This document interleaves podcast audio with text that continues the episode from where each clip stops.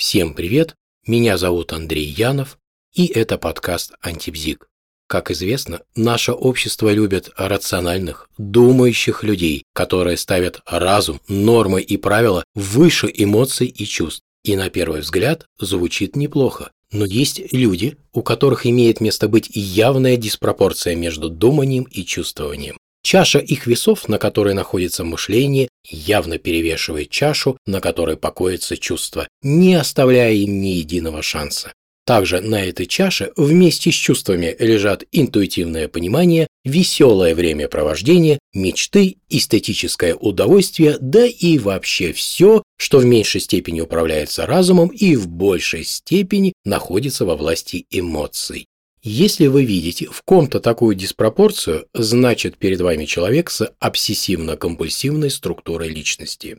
Такие люди трудолюбивы и дисциплинированы. Они перфекционисты и ненавидят ошибаться. Они методичные и упрямые. Больше всего они ценят разум и действие, поэтому часто добиваются успеха.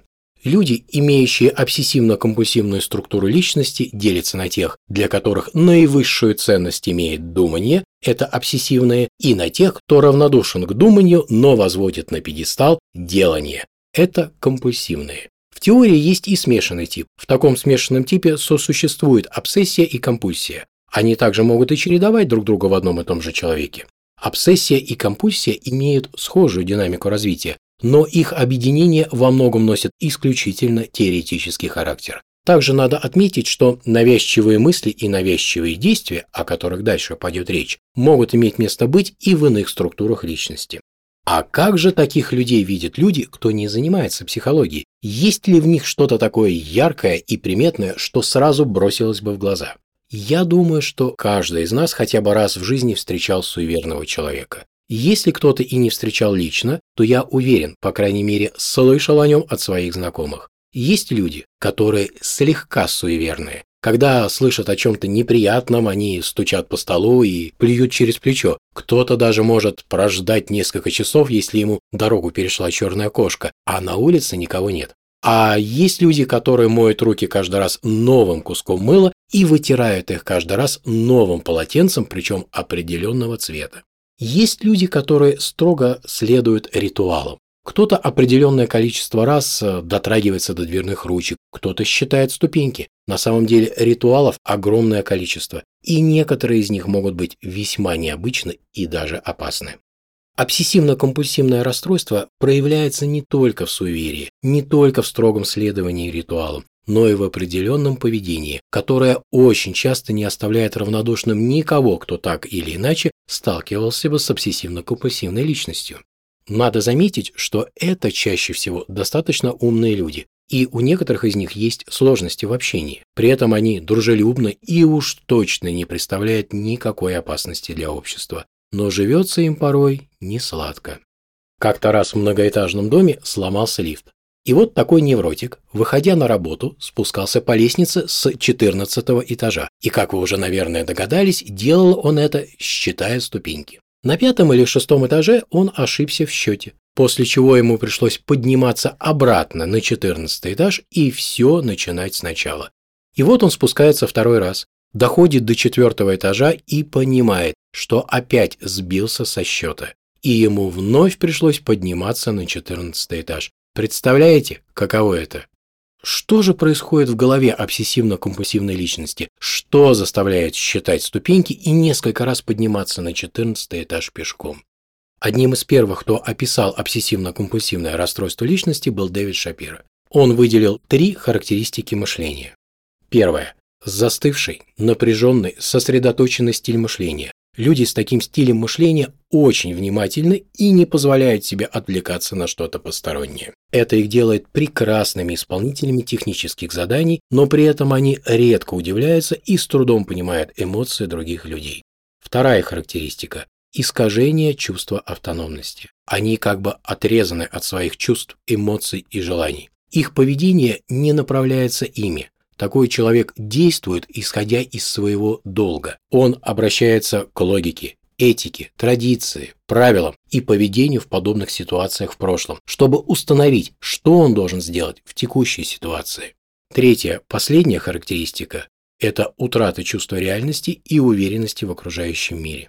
И вот такие характеристики их мыслительных процессов приводят к следующим установкам. Я должен все делать в совершенстве. Если я хочу, чтобы это было сделано правильно, я должен это сделать сам. Лучше заниматься важным делом, чем развлекаться. Я ничего не стою, если допущу ошибку. Страшно допустить ошибку, поэтому я лучше не буду ничего делать, а еще поразмышляя о предстоящем действии. Лучше всего еще раз все переделать заново, чем допустить возможную ошибку. Всегда существует только одно верное решение. Существуют правильные и неправильные эмоции. Мое плохое поведение обязано быть наказано. Ничего нельзя выбрасывать, так как все может понадобиться.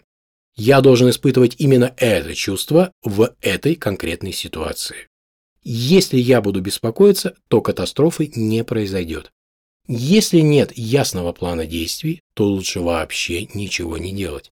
Я должен полностью контролировать себя и свое окружение.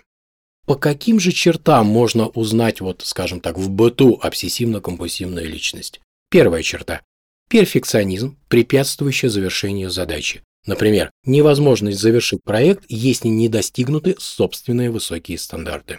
Вторая черта – озабоченность правилами, деталями и порядком до такой степени, что теряется основной смысл действия. Третья черта – навязчивый контроль за действиями других людей, который появляется из-за опасения, что они сделают что-то неправильно. Следующая черта – чрезмерное внимание к работе в ущерб отдыху и приятному времяпровождению.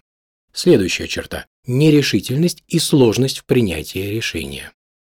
Еще одна черта – ограниченное выражение своих чувств, а также накопительство, заключающееся в привязанности к старым вещам. И последняя черта – недостаток щедрости в предоставлении денег, времени, подарков и тому подобного, если это правда не приносит личной выгоды. А как лучше всего взаимодействовать вот с таким человеком, имеющим обсессивно-компульсивные черты? Во-первых, из-за наличия таких установок, как существует только одно единственное правильное действие и существуют правильные и неправильные эмоции, они имеют очень узкий диапазон действия. Все, что выходит за этот диапазон, вызывает чувство вины и тревоги. Поэтому не стоит их пытаться вывести за пределы вот этого самого диапазона. И если вы будете считать человека с обсессивно-компульсивными чертами странным и пытаться вытащить его за пределы очерченного им круга, то вы вряд ли подружитесь.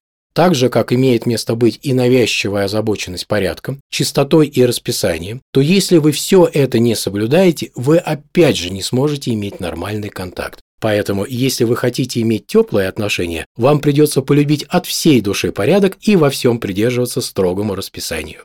Люди с обсессивно-компульсивным характером боятся совершить ошибку, так как в случае ее совершения не смогут себя уважать и ценить. Помните это и никогда не указывайте им на их ошибки. Также необходимо избегать упоминаний о том, что результат их действия может быть несовершенным. Ведь совершенным во всем быть невозможно, поэтому они страдают от низкой самооценки. Не усугубляйте их и без того сложную ситуацию.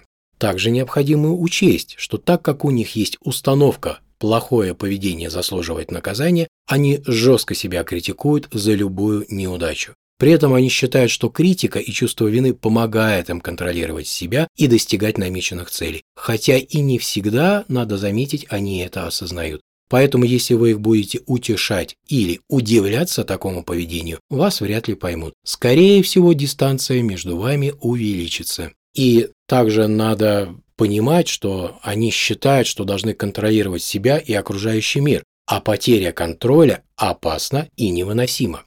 И понятно, что проще контролировать то, что предсказуемо. Следовательно, любая непредсказуемость вызывает тревогу. Помните это.